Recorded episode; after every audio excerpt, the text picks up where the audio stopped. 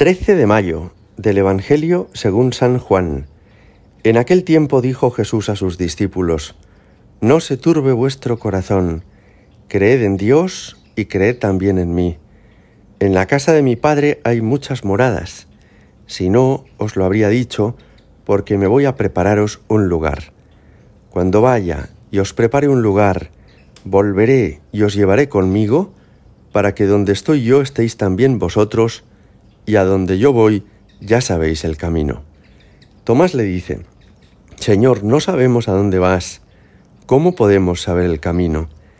Jesús le responde, Yo soy el camino y la verdad y la vida. Nadie va al Padre sino por mí. Palabra del Señor. En Portugal había una pequeña localidad, Cova de Iría, donde en 1917 la Virgen se apareció a tres muchachos. Lucía, Francisco, Jacinta fueron testigos de estas apariciones en Fátima y ellos transmitieron al mundo el mensaje que la Virgen les había dado. No se prodiga la Virgen en muchas apariciones y tampoco son imprescindibles ni forman parte del depósito de la fe, pero María en varias ocasiones en la historia sí se ha mostrado para recordarnos el Evangelio, para avivar en nosotros la fe que nos ha traído Jesucristo. Quizá la aparición más antigua es la que en España veneramos en Zaragoza, en el Pilar, porque allí se apareció la Virgen antes de haber subido al cielo, es decir, en cuerpo mortal, al apóstol Santiago, junto a orillas del río Ebro.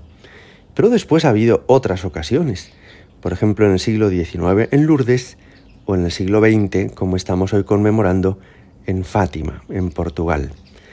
El mensaje de la Virgen en Fátima fue un mensaje, por un lado, de conversión y por otro lado, de esperanza. Por un lado, de conversión, les hace ver a los niños y a través de ellos a todos nosotros que el mundo sin Dios se hunde en un abismo, que si prescindimos de Dios, podemos convertir este mundo en un infierno. Y así estaba ocurriendo precisamente en aquel momento. En 1917 todavía no había terminado la Primera Guerra Mundial y además la Revolución rusa estaba haciendo esparcir los errores del comunismo por aquel país y a través de él por otros muchos sitios en las décadas posteriores. La Iglesia fue muy perseguida, muchos sacerdotes murieron, muchas familias vieron aplastadas sus libertades civiles y su libertad religiosa, porque el mundo quería dar la espalda a Dios. Fijaos, ayer le escuchaba a Monseñor Juan Antonio Martínez Camino que hay una ideología del progreso desde hace unos siglos que está en el origen de muchos de estos problemas que hemos sufrido en el siglo XX. ¿Y en qué consiste esa ideología del progreso? En pensar que los seres humanos no necesitamos en absoluto de Dios, que con la ciencia y con la técnica vamos a ser capaces de crear un mundo mucho más feliz, un paraíso en la tierra, el cielo en este mundo. Y que además ese progreso va a ser inexorable, es decir, que con el paso de los años se va a conseguir, sí o sí, por nuestro esfuerzo voluntarista. Esa ideología del progreso nos ha dejado en el siglo XX campos de concentración, guerras mundiales, desplazados, sufrimiento. No, los seres humanos no somos capaces de hacer el cielo en la tierra, porque el cielo lo hace Dios.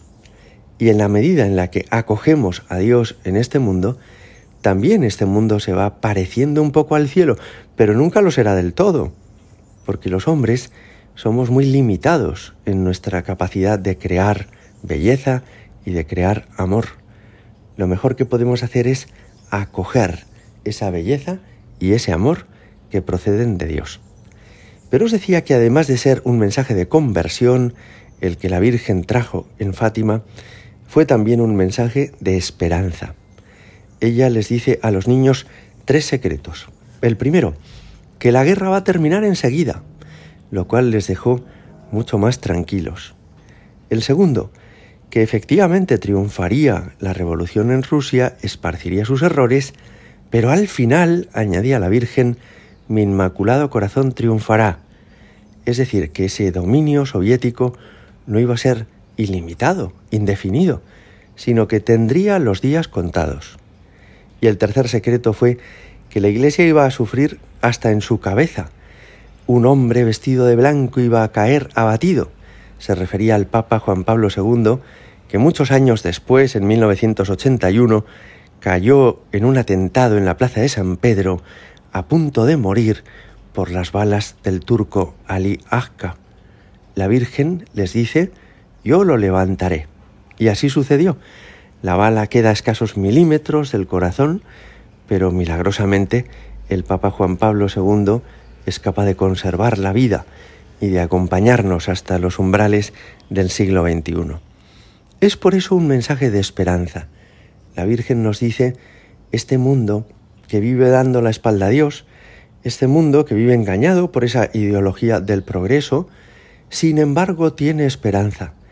Y la tiene porque Dios va a seguir a vuestro lado y la tiene porque yo también os acompañaré.